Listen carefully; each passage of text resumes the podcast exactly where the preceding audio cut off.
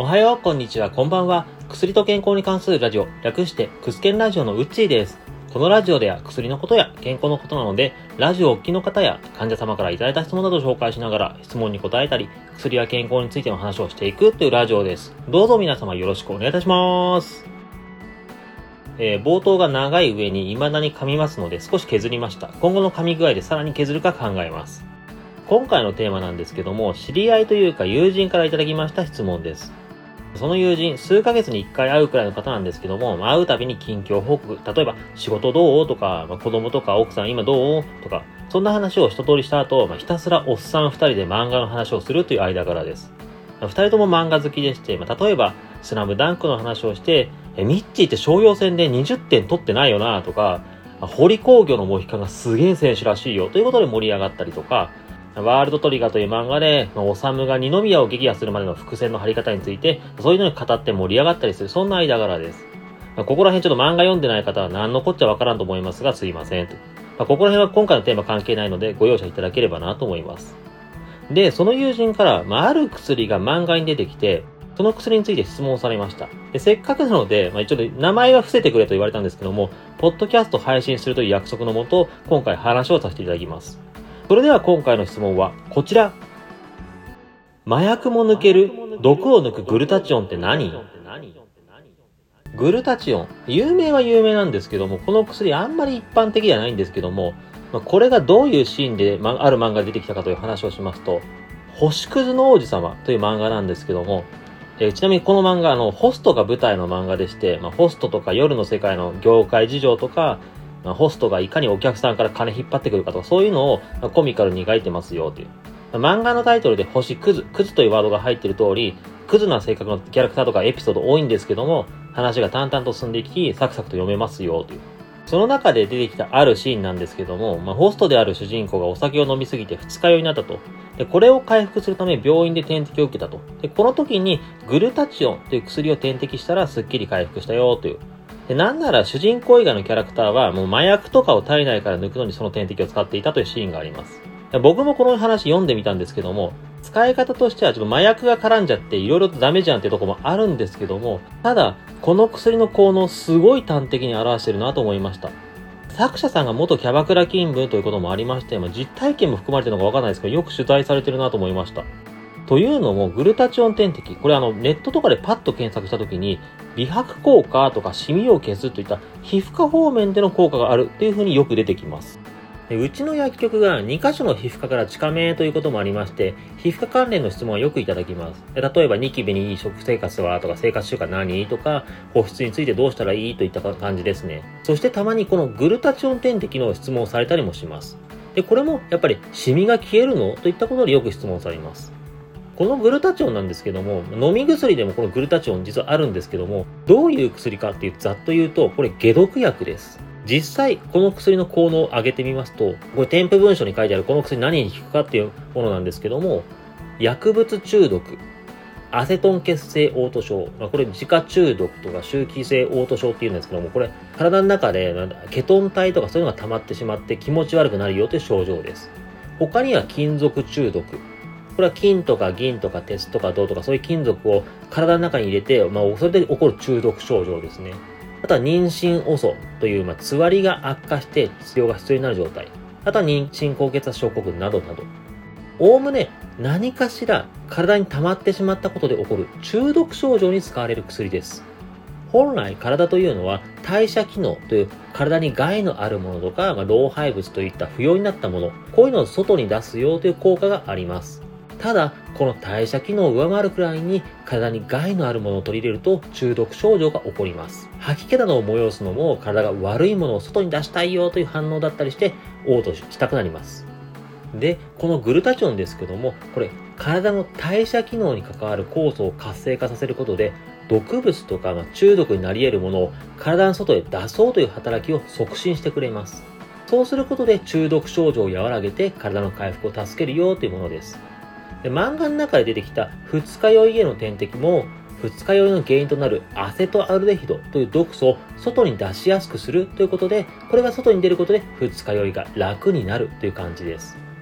以前、二日酔いをラジオ内で扱ったこともあるんですけども、この時にアルコールとかアセトアルデヒドを代謝するのは肝臓だよという話をしたことがあります。肝臓には毒素を代謝するという仕事があるんですけども、このグルタチオンが解毒作用をサポートしてくれることで、肝臓の仕事の負担を減らすこともできますので、肝臓の機能を助けてくれる、回復を助けてくれるという期待もできます。といってもそもそもグルタチオンというのは、もともと肝臓内で解毒するために作られるものだったりもします。ただ、グルタチオン点滴なので、外から追加でグルタチオンを補うことで解毒作用を高めるという使い方ですね。一般的に美白効果とかニキビ対策でグルタチオン点滴が使われるのは肌を悪くする毒素を外に出すためというイメージです。こういった働きがグルタチオンにありますよという。で、これちなみになんで点滴なのかというと、グルタチオンは、これあの胃腸からの吸収が非常に悪いです。一般的なサプリメントとかではしっかり作用してくれない、吸収が悪すぎてあまり体に入っていかないというものですね。なので実際グルタチオンに関する研究やデータの集積などは点滴を元になっているものが大変多いです。ただ、病院でもこれ飲み薬としてグルタチオン処方されることがありますよっていう。この飲み薬に関しては、この吸収の悪さというま弱点を補うように加工されたりもしているので、処方される薬としては効果は期待できますよという。たまにグルタチオンのサプリメントで、ま値段がすごい安いものが高いものとか、そのといろいろあるんですけども、グルタチオンこれ加工されていないものがそのまま出たりしてるので、吸収されるのか本当大丈夫って不安が残る商品もありますので、そういうサプリメントとか手を出すときはご注意くださいませ。実際このサプリメントが日本でなくて海外製品が非常に多いので、特に英語の文章とかですとよくわからないなという手出しがちなんですけども、注意してくださいませ。で、それとなんですけど、美容関連で一つ話を付け足すとすると、タバコが肌に悪いって言われる理由の一つなんですけども、タバコを吸うと血管が収縮されて肌の栄養素が足りなくなるよとかコラーゲンがうまく作られなくなるというのも言われるんですけどもタバコの中の有害物質、これを代謝するためにグルタチオンが働きます。で、タバコの毒素を除くのに力を割いてしまうため、その分、肌の毒素などを除きにくくなる。これも肌を悪くする理由と言われたりします。なので、肌荒れを気にされる方でタバコを吸われる方、タバコの量を減らすのをお勧めしております。以上、質問に対する僕なりの返答でした。そして、ここからは本日のワンポイントです。本日のワンポイント。グルタチオン、作るにはプロテインでしょ。今話してきましたグルタチオンなんですけども、これ、グルタミン酸、システイン、グリシン。これアミノ酸とかよく取る方はもう聞いたことあると思うんですけども、これ3種類のアミノ酸が結合したものです。アミノ酸ということもありまして、これグルタチオン、結構食品にも多く、幅広く存在してます。例えば、鶏レバーとか、牡蠣、アボカド、トマト、小麦粉、お米、パン酵母などなど。なので、そういった食品取ればいいのかなと思うと少し変わります。先ほども少し触れたんですけども、グルタチオン、胃腸などですと分解されてしまいまして、グルタチオンのままではあまり吸収されません。サプリメントの吸収が良くないよという点と一緒なんですけども、グルタチオンが分解されて、グルタミンとかシステイン、グリシンなどになって吸収されるので、グルタチオンとしてはあまり体の中に入ってこないです。それも全く入ってこないというわけではないので、まあ、かなり量が少なくなるんですけども、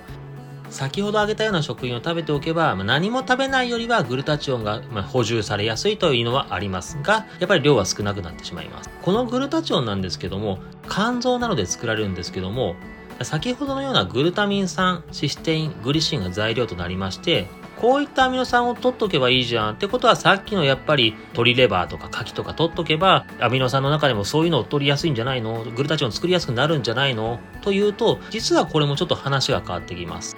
グルタチオンを作るために酵素っていうのが必要なんです。体内にあるんですけどもこの酵素はまた別のアミノ酸が必要だったりします。なので、さっきの3種類のアミノ酸取っておけば、グルタチオンがしっかり作られるかというと、そうでもないです。グルタチオンを作るための酵素のためには、また別のアミノ酸が必要だったりします。で、ここら辺ちょっと話がどんどん複雑になっていきますので、話を割愛させていただきますけども、結局のところ、アミノ酸全般を取らないと、グルタチオンというのはあまり作られないということを覚えていただければ幸いです。とはいえ、アミノ酸が多く含まれる食品、まあ、先ほどとも変わるんですけども、やっぱり肉とか、まあ、魚が多いかなという。あとは卵ですね。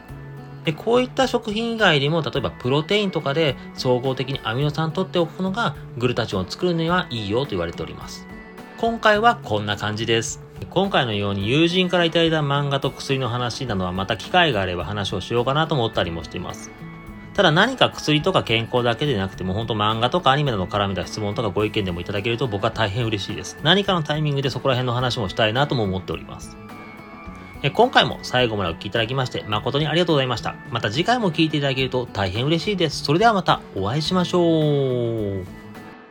このラジオで話す内容はあくまで一つの説であったり一つの例です。医師の方針や患者様それぞれの状態で治療方針は違いますので、自身がかかっている医師や看護師、薬剤師などの話を優先するようお願いいたします。